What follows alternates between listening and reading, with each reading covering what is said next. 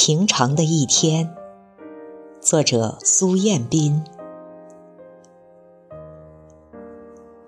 平常的一天，黎明依旧不疾不徐的来临，阵阵清脆的鸟鸣游走在晚睡城市的边缘，密集的高楼揉着惺忪的睡眼。点点灯光发出早起上班人的三两句抱怨。油条、豆浆、包子、稀饭，吹响了一座城市奔波的号角。昨日的幸福与忧伤已经褪色，如水的车流开始复制昨天的生活。人们像西西弗斯一样推着生活这块巨石，向着山顶前进。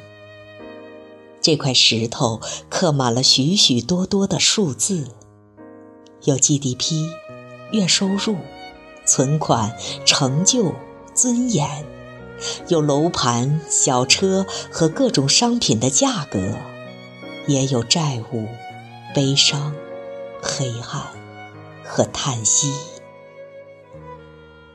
这块石头变成了一座城市的理念，人们的思想、行动和幸福都被这块石头所传染、所复制。